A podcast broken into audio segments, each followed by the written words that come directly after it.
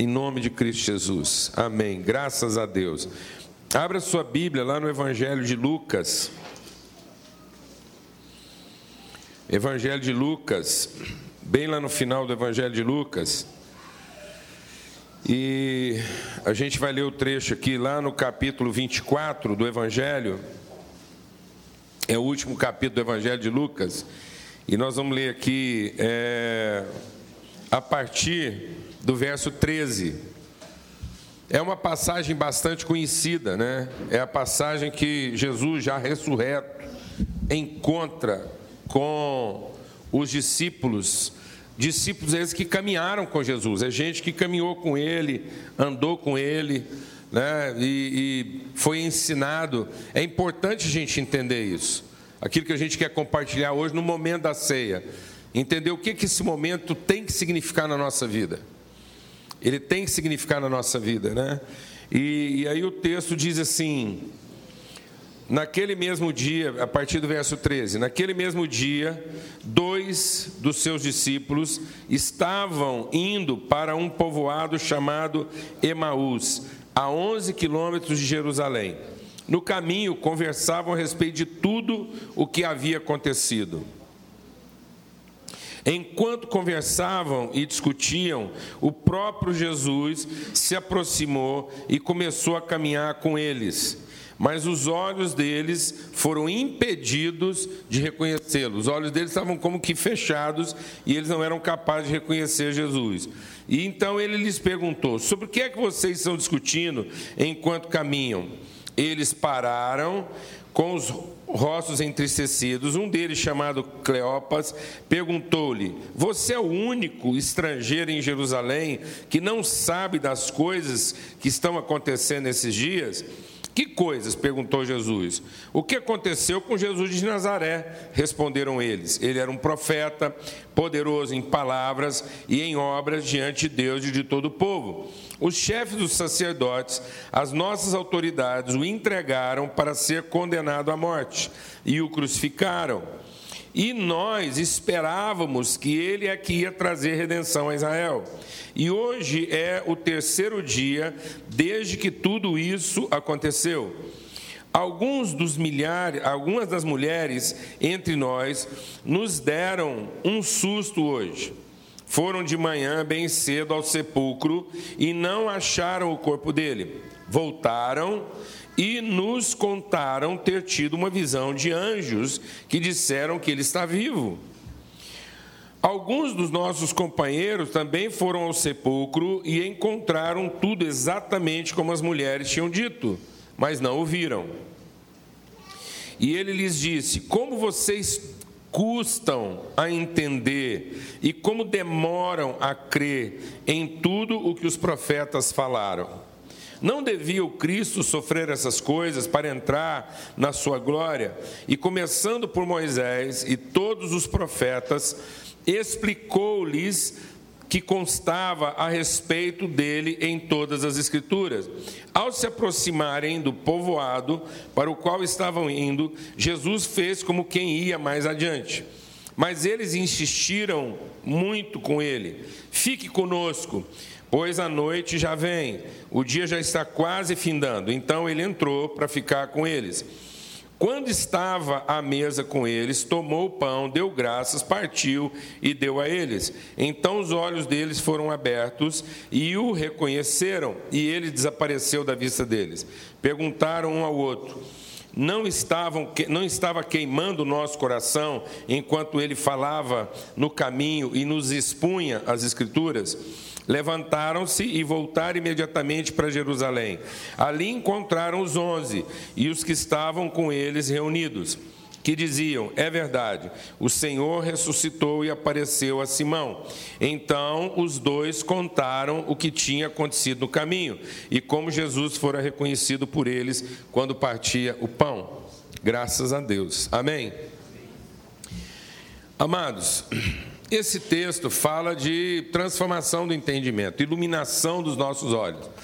Paulo, quando está orando é, pela igreja, ele diz: Eu oro para que sejam iluminados os olhos do vosso entendimento, para que vocês possam compreender as riquezas da vossa vocação em Cristo Jesus para que a gente possa entender o que, que de fato é o propósito de Deus para a nossa vida. A gente tem compartilhado sobre isso. E esse momento da ceia é importante porque ele é fundamental. Foi o que Jesus deixou de mais pedagógico, mais simples e mais pedagógico, para que a gente possa entender de fato o significado daquilo que é todo o propósito de Deus para a nossa vida.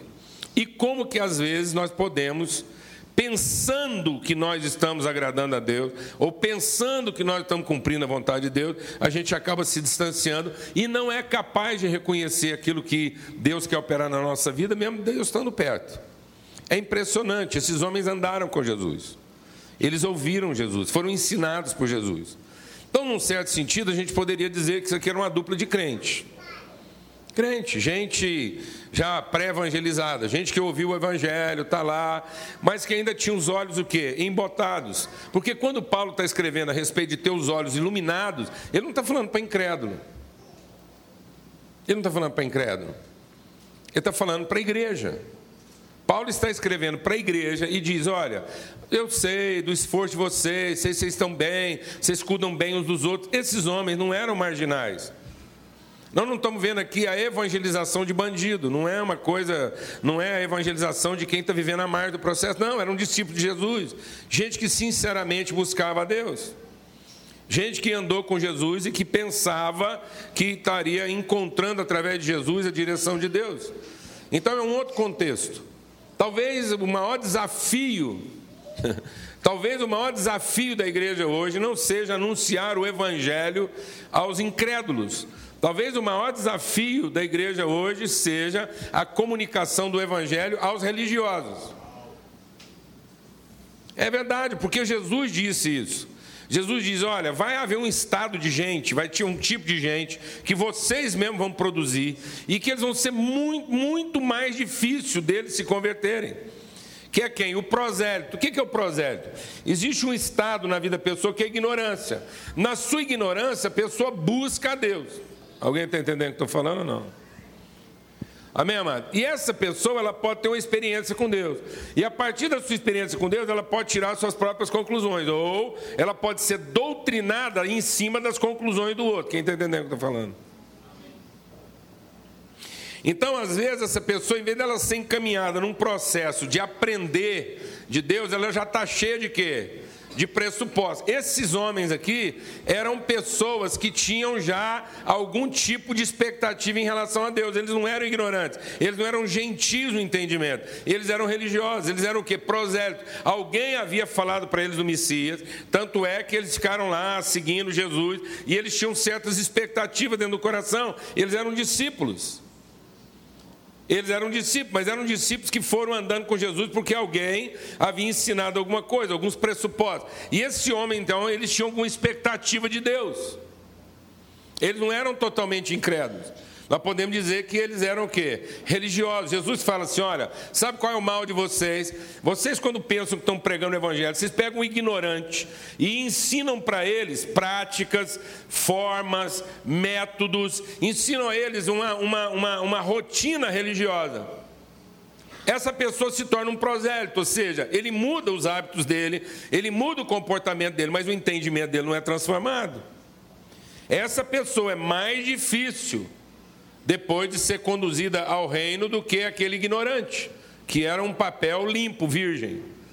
Então, talvez um dos grandes problemas do nosso país, nós somos a maior nação cristã do planeta. Mas quer dizer que esse povo é cristão? Não, quer dizer que o Brasil é um país cristianizado.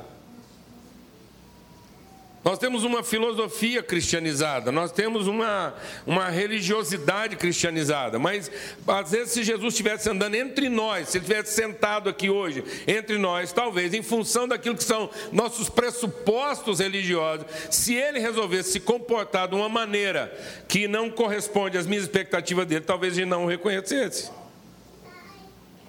E no entanto a gente fica pedindo, Jesus, vem cá e tal, Deus, fala comigo, beleza. E Deus está falando, só que o que Deus está falando não se encaixa àquilo que eu gostaria de ouvir. Ou que eu acho que faria sentido Deus falar. Porque é exatamente o que está acontecendo, amado. A ponto daqueles dois discípulos considerarem Jesus um estrangeiro. Falou: escuta, da onde você está vindo que você não entende o que está acontecendo?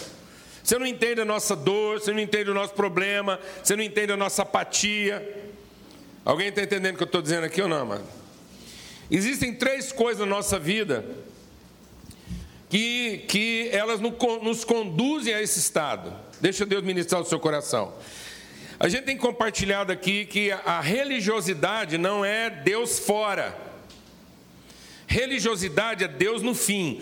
O diabo não quer, deixa Deus ministrar o seu coração. O diabo não quer transformar você num incrédulo. O diabo quer transformar você num religioso. Entendeu, amado? Amém? O diabo não quer transformar você num ignorante, ele quer transformar você num suposto certo. Amém? Está entendendo isso? Porque ele não tirou Deus da vida do homem. Porque não tem jeito de fazer isso. A palavra de Deus diz que quem escreveu a eternidade no coração do homem foi Deus.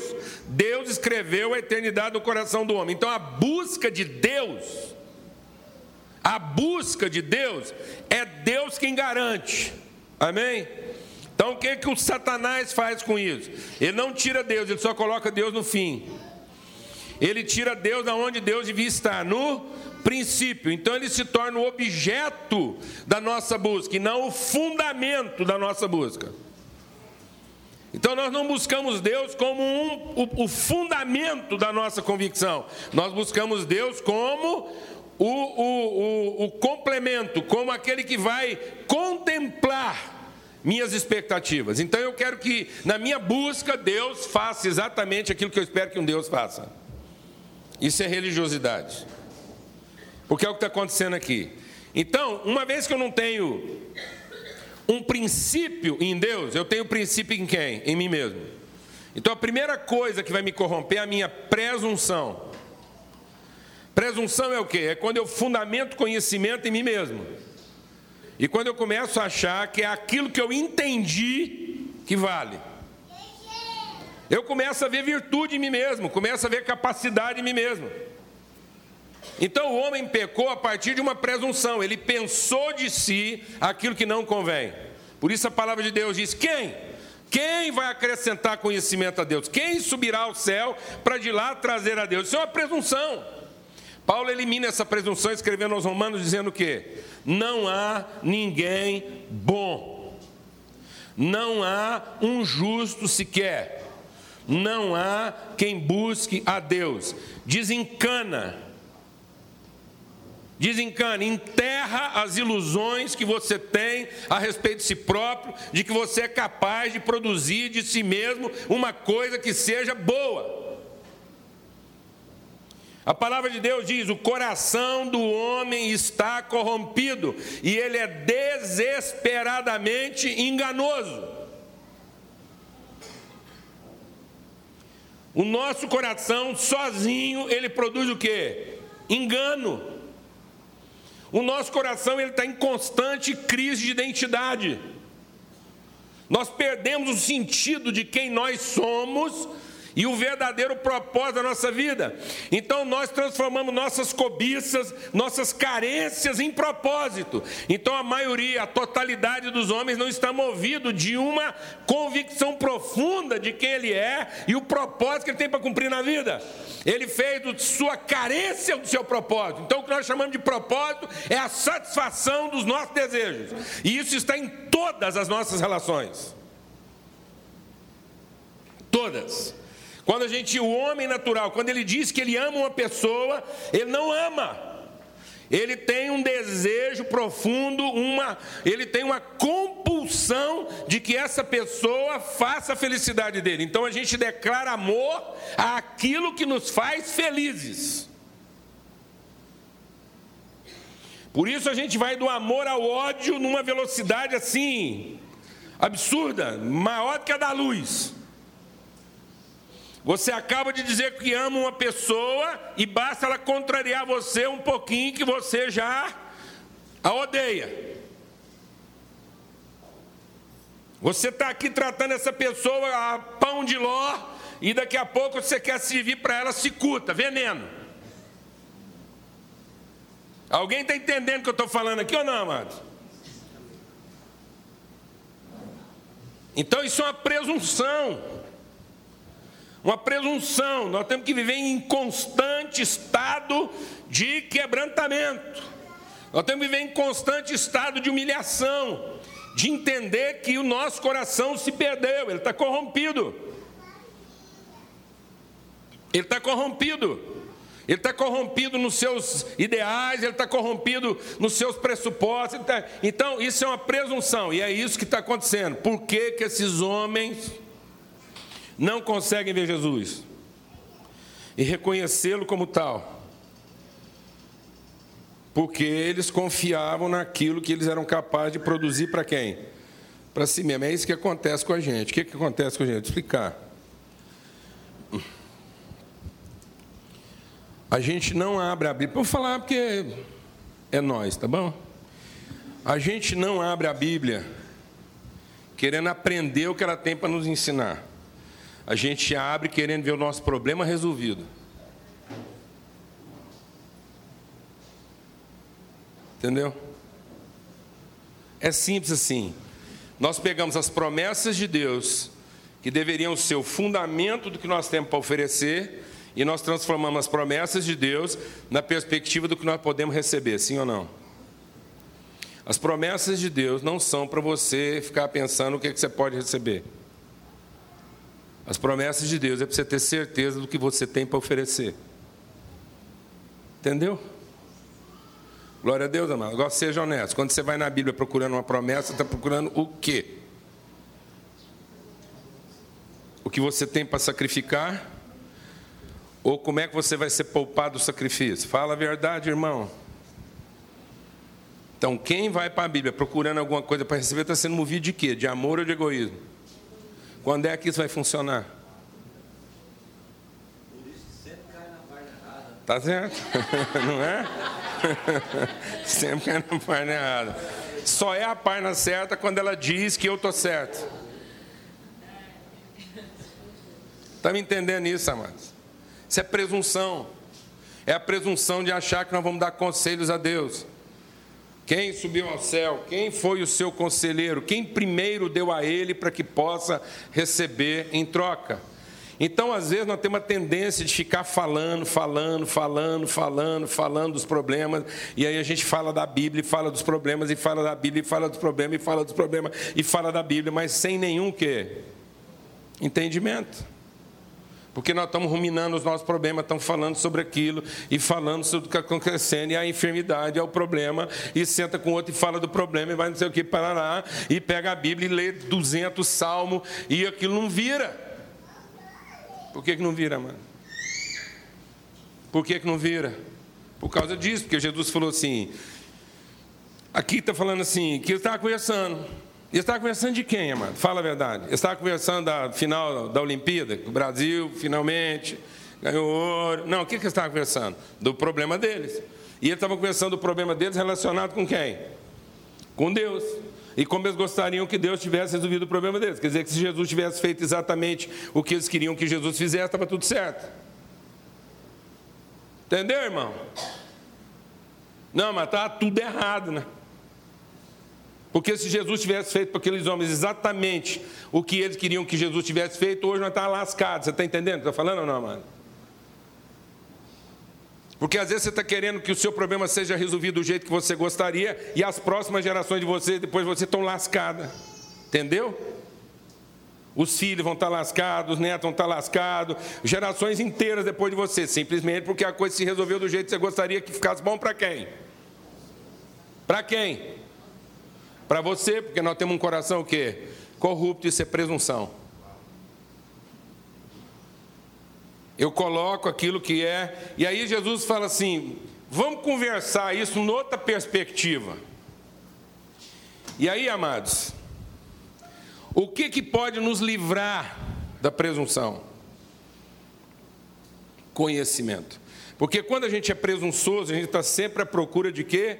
De reconhecimento. Então a gente vem aqui, deixa Deus iniciar o seu coração, porque isso é cura. A gente vem para a Bíblia tentando reconhecer Deus. para ver se ao reconhecer Deus, Deus reconhece o nosso problema. Quem está entendendo o que estou falando? Não vá para a Bíblia tentando reconhecer Deus no seu poder, mas vá para a Bíblia tentando conhecer Deus na sua vontade. Porque se você conhecer Deus na sua vontade, o seu problema está resolvido.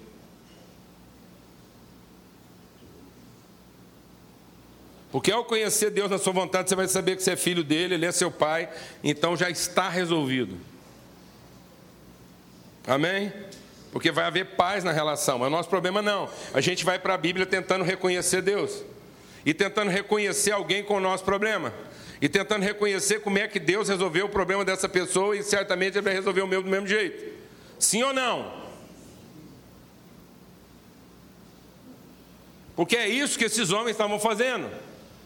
Por que, que você acha que eles estavam desapontados? Porque eles liam o almanac, a revista Quem, eles liam caras toda semana. Eu vou te falar por que, que está desapontado. É porque eles liam a Bíblia. Mas eles liam a Bíblia com o espírito incorreto, porque eles liam a Bíblia tentando reconhecer Deus no seu poder, para ver se Deus os reconhecia na sua devoção. E não funcionou. Outro dia o irmão chegou para mim e falou assim: Pastor, eu tenho uma dificuldade grande de ler a Bíblia. Mas grande de ler a Bíblia. Eu falei: Qual está sendo a sua dificuldade? Eu pego para ler, não entendo nada. E aí eu leio, leio, leio, não entendo nada. E eu sei por que, ele está sofrendo esse problema. Sabe por quê? Porque ele está lendo de forma extensiva, tentando reconhecer alguma coisa que pareça com o problema dele ou com a dificuldade dele, e ver se em algum momento aquilo cria uma certa empatia e o problema dele é resolvido. Falou, vamos fazer diferente. Daqui para frente agora, você vai tentar ler o mesmo versículo cem vezes, se for preciso. Amém? Amém? Amém. Lê aquilo. Se for preciso, você escreve. Carrega no bolso. Lá para as tantas da tarde, você pega só aquele versículo e lê de novo. Fala, e aí? Eu devo ser um ignorante mesmo, porque até agora. Então, você vai deixar de fazer uma leitura extensiva para fazer uma leitura o quê? Intensa. Amém, amado? Prestar atenção, porque esses homens aqui estão vivendo um desapontamento, porque eles sabiam muito, mas não prestaram atenção em nada. Você anda prestando atenção no que Deus fala com você, ou você lê muito para ter como argumentar com Deus na hora que você precisar? Porque eu conheço uns crentes que lê a Bíblia mais do que qualquer um de nós, mas é porque eles gostam de ter argumento quando eles tiver que falar com Deus. Quem está entendendo o que eu estou falando aqui, amado? E aí, às vezes, se ele chegar com Deus, Deus vai chegar para ele e falar o quê? Mas vocês são duro de quê? De entender. Porque vocês falam demais. Mas prestam pouca atenção. Amém? Você anda prestando atenção naquilo que você lê? Você anda prestando atenção naquilo que você lê, ou toda vez que você lê, é uma forma que você encontrou de buscar argumentos contra Deus. Alguém aqui sabe o que eu estou falando, amado? Alguém aqui sabe do que eu estou falando? Como é que você lê a Bíblia? Como é que você lê a Bíblia? Você lê a Bíblia como que está prestando atenção e fala assim: o que, que Deus quer ensinar a respeito da pessoa de Cristo? E como é que eu, como é que essa minha relação com Cristo? É isso que eu preciso aprender. Porque Jesus pegou, começou lá de lá para trás, lá de Moisés, lá de Gênesis. Jesus veio conversando com os caras para que eles pudessem entender quem? A pessoa de Cristo e como é que a vontade de Deus se revela na pessoa de Cristo. E essa pessoa de Cristo não é o indivíduo Jesus, é a nossa relação com Deus. Como é que a vontade de Deus se revela na vida de um homem e esse homem vive uma vida de tal maneira que não é bem a vida que eu gostaria de estar vivendo. Então já tem uma incompatibilidade. Eu quero que Jesus faça por mim tudo o que eu preciso que ele faça, para eu jamais ser como ele. Eu quero que Jesus me dê uma mulher tão boa que eu não precise ir para a cruz por causa dela. Eu quero que Deus me dê uma, um marido tão bom que eu não preciso sofrer o que Jesus sofreu por causa desse marido. Alguém está entendendo o que eu estou falando aqui ou não? E aí toda hora que eu sento, eu sento para falar de quê? Do marido ruim que eu tenho, da mulher ruim que eu tenho, dos filhos ruins que eu tenho, da dificuldade que eu tenho, da doença que eu tenho, do problema que eu tenho, da falta de dinheiro que eu tenho. Ora, se eu tivesse aprendido mais de Cristo, eu saberia como Cristo lidar com a falta do dinheiro, lidar com a enfermidade, lidar com a mulher difícil, lidar com o marido difícil, lidar com o filho difícil, a ponto de transformar todas essas coisas como Jesus também transformou. Glória a Deus, amado. Porque eu aprendi como é que um filho de Deus é e vive. Eu aprendi como é que eu posso ter vitória nesse mundo. Eu aprendi como é que eu posso prevalecer sobre todas as coisas que roubam a minha fé. Porque eu fui lá nas Escrituras e aprendi o que é uma promessa de Deus feita lá no Gênesis e cumprida na vida de Jesus. Não importa quanto tempo isso leve, mas as promessas de Deus revelarão na minha vida o que Deus quer fazer de mim, a ponto de eu poder oferecer para as pessoas em circunstâncias totalmente adversas aquilo que elas não têm. Conhecimento de Deus. Amém, amado? Em nome de Jesus. Então, liberte-se da sua presunção, porque toda forma de presunção na nossa vida vai fazer a gente andar de acordo com o nosso preconceito. Então, quem tem uma presunção, pensa errado a respeito de si mesmo, também vai pensar errado a respeito de quem? Dos outros. Então, aqueles homens pensavam mal de si, consequentemente, quando Jesus estava do lado deles, não conseguiam ver Jesus exatamente como ele era. Quem está entendendo o que eu estou falando aqui? Amém, amado? O que está acontecendo? Você tem uma presunção. A sua presunção faz de você um idealista. Então, você é um cara fantástico, você é uma mulher fantástica, cheia de ideais. Alguém aqui está pensando em desgraça? Alguém aqui está sofrendo que um dia sonhou um casamento desgraçado? Sonhou um casamento difícil? Sonhou gostar de alguém problemático? Ninguém sonha um negócio desse, não? Alguém aqui sonhou, fez um plano de quebrar? Alguém aqui faz plano de ficar doente? Não, mas a gente só pensa coisa boa, casar com uma pessoa boa, ter uma família boa, ter uma empresa boa, tudo bom. Agora, essa presunção faz com que a gente lide com as pessoas com preconceito, porque eu não vejo as pessoas como elas de fato são e não tenho com elas a relação que eu podia ter, porque elas estão reféns do meu, da minha presunção e, consequentemente, da forma como eu as avalio, de modo que eu não estou sofrendo pelo que as pessoas fazem, eu estou sofrendo porque elas não correspondem às minhas expectativas. E às vezes eu não consigo encontrar a pessoa certa porque ela não parece ser a pessoa certa. Quem está entendendo o que eu estou falando aqui, amado? Amém?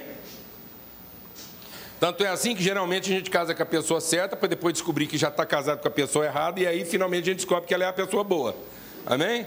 Porque é essa pessoa errada que faz a gente buscar Deus igual a gente nunca buscou antes na vida. Amém? Mas no fim a gente casou com ela pensando que ela era a pessoa certa. Glória a Deus, amado. Não é, Carlinha? Quem levou você buscar Deus igual você jamais buscar? Se esse menino não tivesse revelado a pessoa errada, quando você pensava que ele era a pessoa certa, ele não seria essa pessoa tão boa. Glória a Deus. Aleluia, irmão. É, tá vendo? Por quê? Porque o nosso preconceito faz a gente avaliar as pessoas pela aparência, depois a gente se dá conta com ela, até que a gente é obrigado por Deus a conhecê-las como a gente jamais quis conhecer. É por isso que a gente mente tanto uns para os outros. Quem está entendendo o que eu estou falando aqui, amado? É por isso que a gente tem medo de se apresentar para os outros na nossa nudez. E a gente não quer conhecer as pessoas na sua nudez, a gente prefere se apresentar para elas na nossa personagem e a gente se ilude querendo que elas também apresentem para nós a personagem. Entendeu o que estou falando aqui ou não, mano? Nós vendemos uma personagem e depois ainda a gente é tão besta, tão iludido, tão, tão tapado que a gente ainda se ilude com a personagem. Está na cara que esse trem não é real. Amém, irmão? Amém? E se gostar demais, desconfia. Olha, e os nossos jovens estão sofrendo. Sabe por que eles estão sofrendo? Porque agora estão é testando. Testando. Testando para ver se gosta. E se não gostar? Se não gostar, não fica. Olha, então vai ficar porque gostou. Então tem a obrigação de gostar sempre. Porque o que dia que não gostar,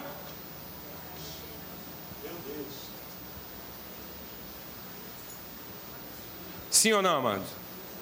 Sim ou não? Isso é uma presunção que está nos escravizando aos nossos o quê? Preconceito, porque eu não estou querendo conhecer a pessoa, eu estou querendo enquadrá-la dentro daquilo que eu entendo que ela é a minha impressão. E é aí que a gente está sofrendo. Esses homens estavam sofrendo por falta de conhecimento. E a falta de conhecimento deles fazia com que eles fossem incapazes de aprender melhor uns com os outros. Eles não aprendiam um com o outro porque eles só acumulavam ignorância e não aprendiam com Jesus porque Jesus não parecia ser quem eles pensavam que Jesus deveria parecer. Amado, você já parou para pensar, desculpa, quantas vezes Jesus pode ter aparecido na nossa vida para ter comunhão conosco e nós o rejeitamos?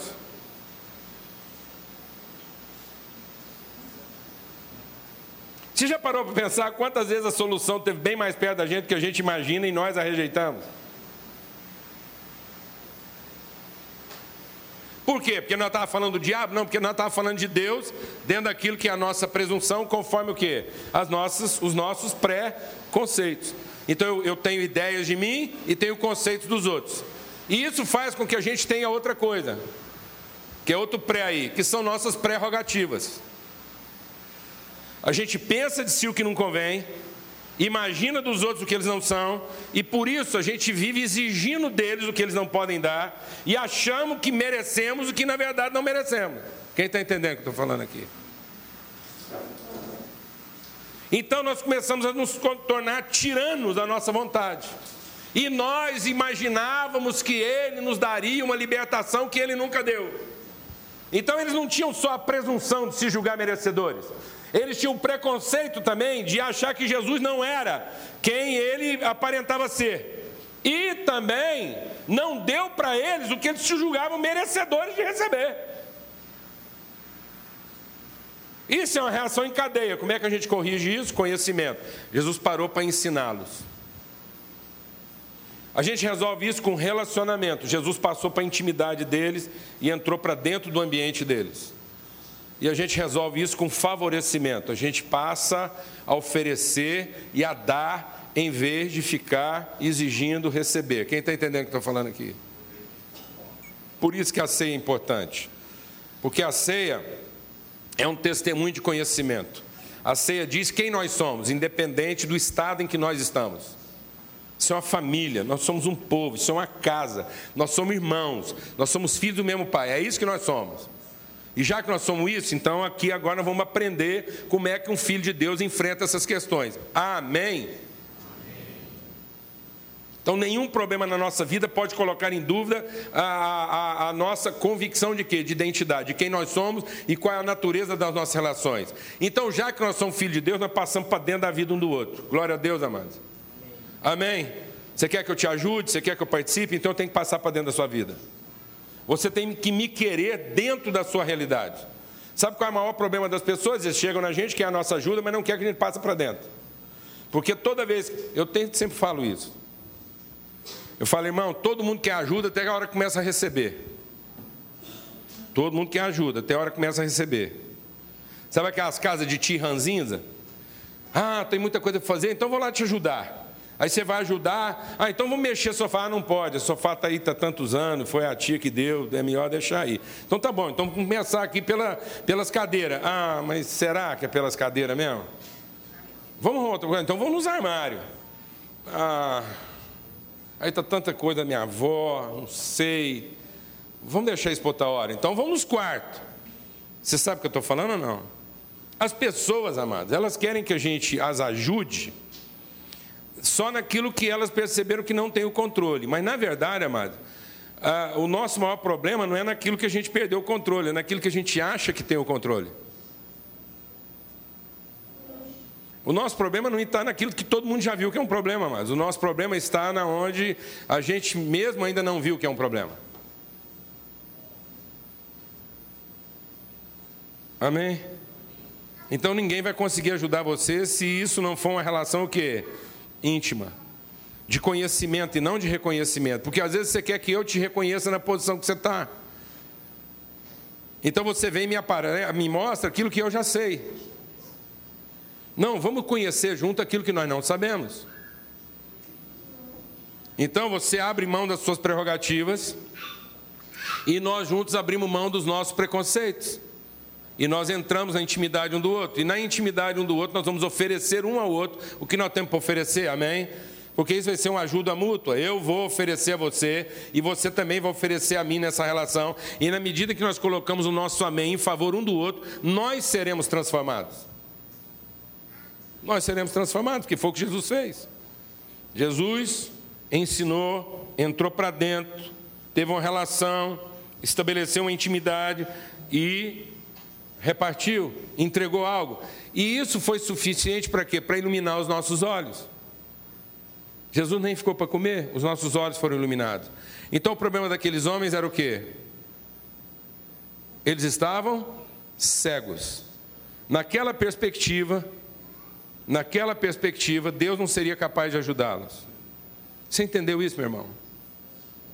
Se isso não for uma coisa tratada na sua vida, se você não se humilhar, não abrir mão dos seus presunções, não deixar de lado o seu preconceito, e não abandonar de vez suas prerrogativas, eu vou dizer uma coisa para você. Só tem uma forma de Deus ajudar a gente, é matando. É a gente pedindo para Deus abreviar nossos dias. Entendeu isso? É Deus te levando para o céu. Agora, você quer ser transformado aqui, você quer ter sua vida transformada aqui, então vamos aproveitar esse momento. O que, que Jesus proporciona para nós? Abra mão, abra mão da sua presunção. Ninguém aqui é o que pensa que é. As coisas não vão funcionar simplesmente porque eu estou carregado de boas intenções. As coisas não vão acontecer do meu jeito simplesmente porque eu me declaro um discípulo de Jesus, eu me esforcei e eu tinha grandes ideias, eu tinha grandes planos para nós e Deus. Deus, eu tinha grandes planos para nós, mas o Senhor, infelizmente, não entendeu. Sabe por que eu estou sofrendo, Deus? O Senhor ainda não me ouviu. Se o Senhor já tivesse me ouvido, esse problema está resolvido há muito tempo. Alguém aqui sabe o que eu estou falando ou não? Isso é presunção. Sabe o que a presunção vai fazer com você? Deus vai apresentar a solução e você não será capaz de reconhecê-la porque você está carregado de preconceitos. Você vê as coisas na perspectiva daquilo que elas aparentam ser e não naquilo que elas de fato são. Por que, que eu não vejo as coisas como elas de fato são e não aproveito as soluções de Deus? Porque eu estou carregado de presunções, eu estou eu tô enfatuado, eu estou ensimesmado no meu pensamento. E porque eu não vejo as coisas como elas de fato são, eu também não entendo é, como é que essa relação pode se estabelecer. Eu estou sempre na posição de receber, eu não recebi o que eu queria, então a relação não se estabelece, porque eu não entendo que é oferecendo e partindo para uma, uma intimidade, para conhecimento, para favorecimento um do outro, que vai haver cura na minha vida. O que, que aconteceu com Jó? Jó conhecia Deus? Conhecia, de ouvir falar. E isso fazia com que ele fosse um homem o quê? Jó era um cara reto? Reto, exatamente porque ele é reto, ele era um cara presunçoso. Qual era a maior presunção de Jó? Nenhuma desgraça vai acontecer na minha vida. Sabe por quê? Porque eu sou um cara reto. Então, quando aconteceu uma desgraça, Jó ficou louco da cabeça e falou assim: como é que uma coisa tão desgraçada pode estar acontecendo com um homem? Essas coisas não combinam. Porque Jó pensava assim: isso só pode estar acontecendo com uma pessoa ruim, eu não sou ruim. E aí alguém dizia: não, você, você, você é ruim. Ele dizia: é, realmente eu sou ruim. Então, já que eu sou ruim, é como é que eu vou sair disso? Tá vendo? Essa era uma confusão. Pensamentos mal fundamentados. E é porque ele não conhecia Deus? Não, é porque ele conhecia Deus. Mas ele conhecia Deus no seu poder e não numa relação. Ele foi reclamar para Deus e Deus falou o que para ele? Jó, você faz perguntas demais. Agora ouve o que eu tenho para te falar. Eu sou seu Deus, eu tenho um plano a respeito de você. Isso aqui vai dar certo, Jó. Do meu jeito vai dar certo. Glória a Deus, amado. Acabou lá com a presunção dele, acabou com os preconceitos dele. E devolveu a ele um senso de quê? Jó, uma vez que a nossa relação está acertada, é o que você tem para oferecer. Jó passou a interceder pelos seus amigos, foi curado. Jó passou a oferecer alguma coisa ao processo, foi curado. Toda a vida dele foi transformada, por quê? Porque ele foi devolvido ao seu lugar de origem. Qual é o seu lugar de origem? Ser um filho de Deus, ser alguém em condições de revelar as virtudes de Deus em toda e qualquer situação. É isso que você é. Você é alguém levantado por Deus para revelar a virtude de Deus em toda e qualquer situação. Então, para de lidar com as coisas de acordo com o seu preconceito, para de lidar com as pessoas de acordo com o seu preconceito. Não é o que você tem para receber o que mais importa. Volta para essa palavra para aprender o que Deus quer dizer a respeito de Cristo e a respeito da sua vida. Volta aqui para aprender a pessoa pessoa que você é em Deus. E como Deus pode usar e revelar a sua glória através de uma situação assim, totalmente desfavorável. E ponto. Você aprendeu. Você não está à busca de reconhecer nem de ser reconhecido. Amém? Vamos ter uma palavra de oração. Aproveita esse momento agora da ceia. Para a gente entender que Deus quer a gente numa condição íntima. Deus não quer a gente num culto, Deus quer a gente numa mesa.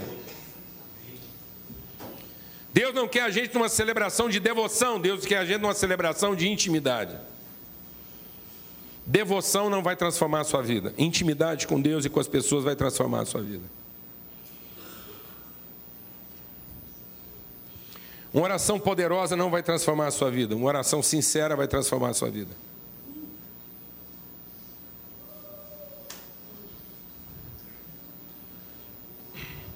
Você quer ter sua vida transformada?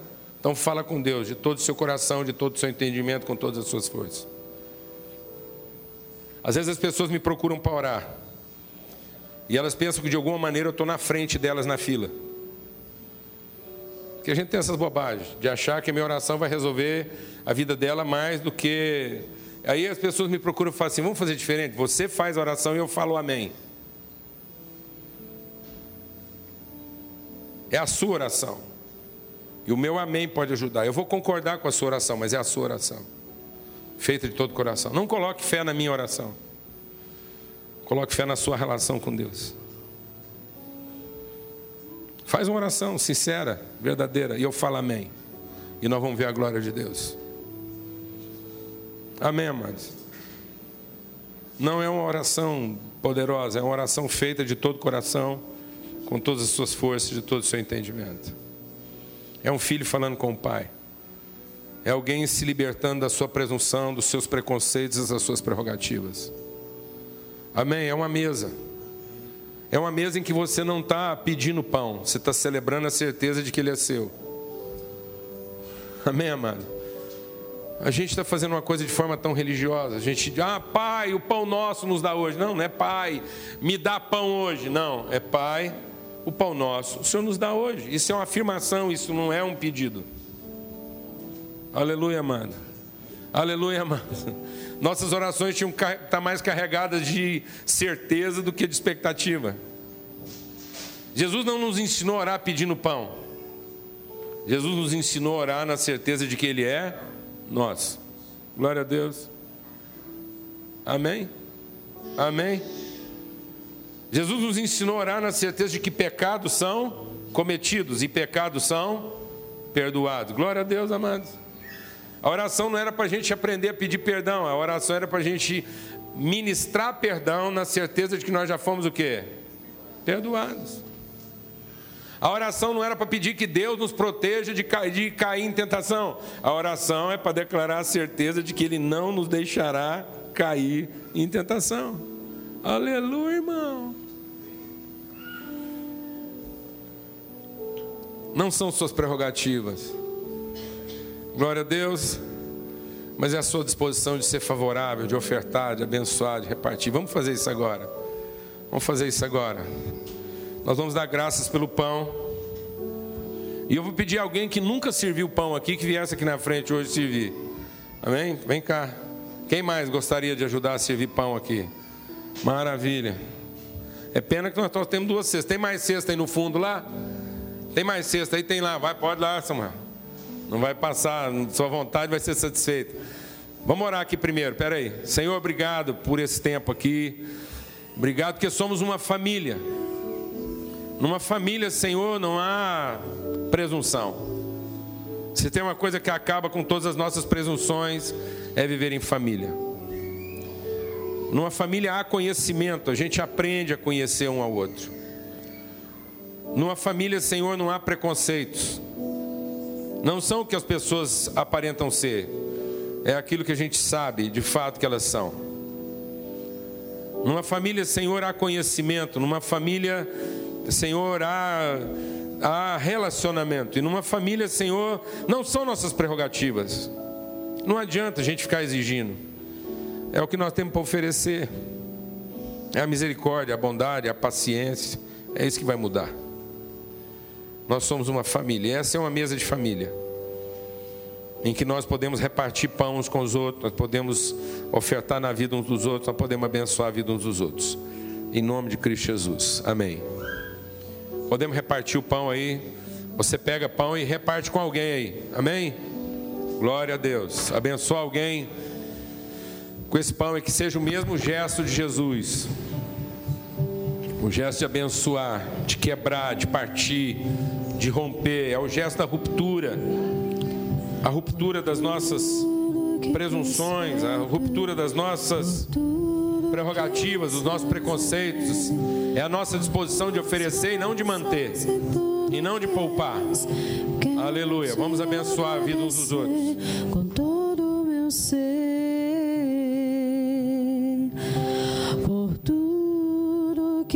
Tens feito, por tudo que vais fazer, Aleluia. por tuas promessas e tudo que és. Eu quero te agradecer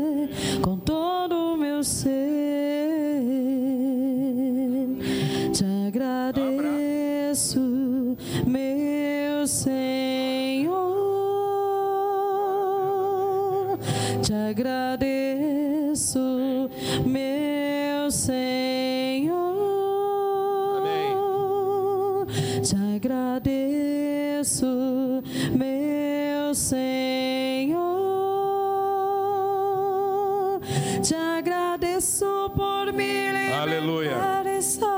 Seja sincero, amado, enquanto você está repartindo o pão aí. Seja sincero. Poder é uma coisa que resolve em família. Seja honesto. Os filhos vão ficando jovens, adultos. Poder é uma coisa que resolve em família. Adianta ter poder, amados? Não adianta. Conhecimento é uma coisa que adianta. Intimidade é uma coisa que adianta. Sabe o que acontece na nossa relação com os filhos? A gente vai descobrindo que a gente gastou tempo demais tentando formatá-los e tempo de menos tentando conhecê-los. Aí eles vão ficando adultos, se libertam do poder e começam a revelar uma pessoa que a gente não ocupou tempo em quê? Em conhecer. Não é verdade? E aí a gente percebe que tratou os próprios filhos com quê? Com presunção e preconceito. Porque agora sai de lá um personagem que às vezes a gente não sabe direito como é que os sentimentos dele funcionam. Sim ou não? Alguém sabe do desafio que eu estou falando aqui ou não, mano? Hã? E aí, você, não é ele que está errado, mano. É a gente aqui é presunçoso.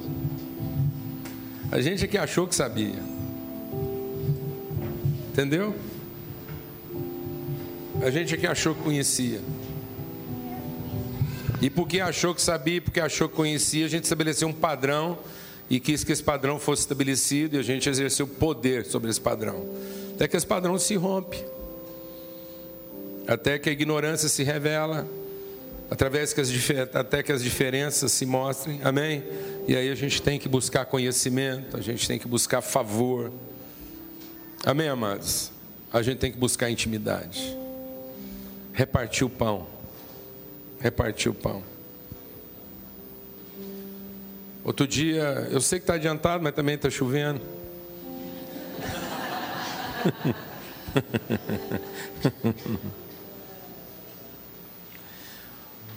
Outro dia um pai me procurou porque ele estava assim meio apavorado porque o filho dele, é, isso é uma coisa cada vez mais comum e o filho dele alcançou lá 20, 20 e poucos anos, gosta demais de uma menina, entendeu que essa menina é a mulher da vida dele, então a pergunta é por que que já não não iam para as práticas logo, já começava a transar, até para saber se é isso mesmo. E ele veio conversar comigo porque falou: olha, está querendo me convencer lá que essa, essa coisa toda vai acontecer lá em casa. Porque do lado da família da menina lá, o trem já está liberado, já está tudo acertado lá, está tudo. Já fizeram todos os exames, o trem já está caminhado. Foi, por que você não oferece para o seu filho ajudar ele a casar?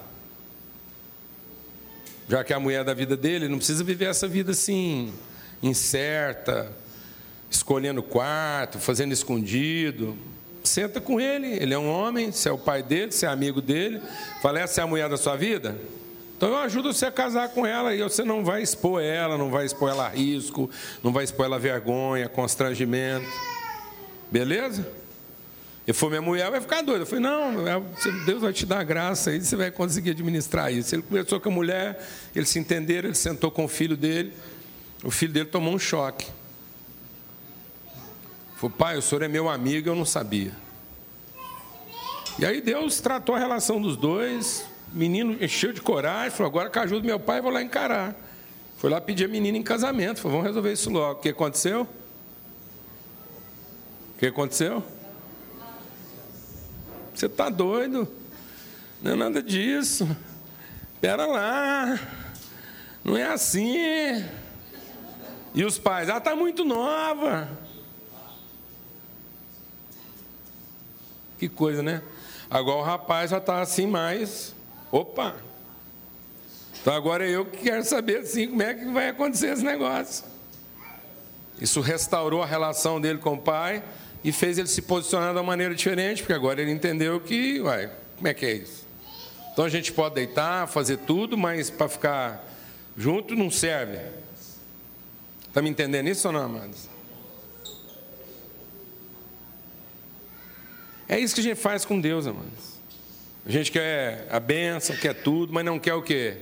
O compromisso, a intimidade, o conhecimento, a relação, a profundidade. A gente quer que Deus nos reconheça no nosso esforço, nos dê aquilo que a gente quer para a gente viver a vida da nossa maneira. E ponto. Amém? Isso não é culto, amado, isso é família. Glória a Deus, amado. Isso não é religião, isso é família. Amém, amado? Em nome de Jesus. Você não precisa de uma oração poderosa, você precisa de uma oração verdadeira. Você não precisa saber o livro de Salmos inteiro, você precisa saber pelo menos um salmo e que isso seja verdade no seu coração. Uma grande árvore pode florescer a partir de uma pequena semente. Glória a Deus. Em nome de Jesus. Vamos, todo mundo já recebeu o pão?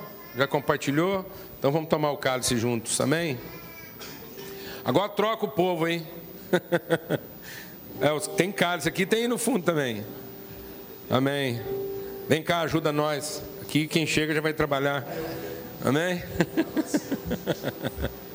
Amém. Glória a Deus. O cálice você vai receber e não vai tomar. Você vai esperar até que todos tenham sido servidos. Amém? Não, já oramos. Pode se servindo aí, tá bom? Eu sou livre. O que nos Glória a Deus. Sol, ré, mi e dó. Não, não, já servi, obrigado. Só que obrigado. Tá? Amém. Você pega o cálice, você espera até que todo mundo tenha sido servido. Graças a Deus. Benção, viu, Tiago? Ter você aqui com a gente. Amém, eu também. Partir o pão com você. Tá bom? Glória a Deus. Em nome de Jesus sangue, nada além do sangue de Jesus. Aleluia. O que nos faz brancos como a neve, aceitos como amigos de Deus, nada além do sangue, nada além do sangue de Jesus. Eu sou Aleluia. livre. Eu sou livre. Graças a Deus. Eu sou livre. Nada além do sangue. Nada além do sangue de Jesus. Aleluia. Todos já receberam cálice ainda não? Quem não recebeu vai levantar na mão aí para uma. Ah, aqui, ó, esse miolo aqui ainda tem bastante gente. De cá todo mundo já recebeu, não é isso? Pronto. Se puder ficar com a sua mão levantada até que alguém chegue em você. Não, o cálice. Quem não recebeu o cálice? Só esse grupo aqui ali, tá bom? Amém. Graças a Deus. É um privilégio, não é, amados? Amém? Amém? Vou fazer uma coisa aqui que não aconteceu no dia que Jesus celebrou a ceia, mas também não tinha essa pauta. E não é pecado, porque às vezes a gente acha que é um momento assim que não pode. Mas como isso é uma reunião de família, né? Eu tinha outra pauta. A pauta hoje é porque o Cláudio tem um aviso para fazer para gente. Bom dia. É, nós vamos começar nesse, recomeçar nesse semestre um estudo do Antigo Testamento. Nós vamos fazer uma releitura do Antigo Testamento à luz do Novo, algo que a gente fez por três semestres, nós vamos repetir pelo quarto semestre. Quem tiver interesse, eu vou estar lá no, no fundo, só falar comigo e a gente anota seu nome, seus dados para a gente passar mais dados para vocês, tá? Obrigado. Graças a Deus. Então, é, hoje você já faz a inscrição com o Cláudio. Clenê, confirmando aí. Ô Cleneilton, confirmando. A questão das carteiras. Lembra que a gente levantou o desafio aqui da escola, que estava precisando de 220 carteiras? E eu falei que eu tinha certeza que eu estava no meio de um povo que ia resolver o problema essa semana, amém? Então eu quero dizer para você, dar esse testemunho, que nós alcançamos as 220 carteiras. Em nome de Jesus, essa semana, estamos providenciando a compra lá. E no momento oportuno de fazer entrega, nós vamos trazer a fatinha aqui para fazer entrega, amém? Confirmado aí, Clenê? Em nome de Jesus, graças a Deus. Alegria, não é não? Coisa mais boa, eu fiquei tão alegre com esse negócio, não é? Viu? O, o aqueles mel que a gente ofertou aqui, amém? O missionário lá no, no sul do Pará, lá, é, no Piauí, né? Não é no Pará, é no Piauí, sul do Piauí. E o irmão ficou tão grato aqui, porque é o seguinte: aquele, aquela oferta toda dos mel deu R$ 2.500. Era o valor que eu estava precisando lá para completar a parcela de um Celta, porque ofertaram um Celta para missionário lá, nove pau Celta. Pai, mas estava pagando a prestação e está faltando uma parcela lá para completar o Celta. Amém? Graças a Deus. Uma alegria, viu, amados? Privilégio de abençoar, de repartir. Vamos ficar de pé, agradecer a Deus por esse momento. O sangue da reconciliação, o sangue do perdão, o sangue da misericórdia. Amém? Aleluia. Bebei dele todos. A alegria do Senhor é a nossa força. Graças a Deus. Ó oh, Pai, nós declaramos a tua bondade, declaramos o teu amor. E que o amor do Senhor, a graça do teu filho, a comunhão, o selo, o testemunho do Espírito Santo, Senhor, seja sobre todos, hoje e sempre, em todo lugar. No nome de Cristo Jesus. Amém.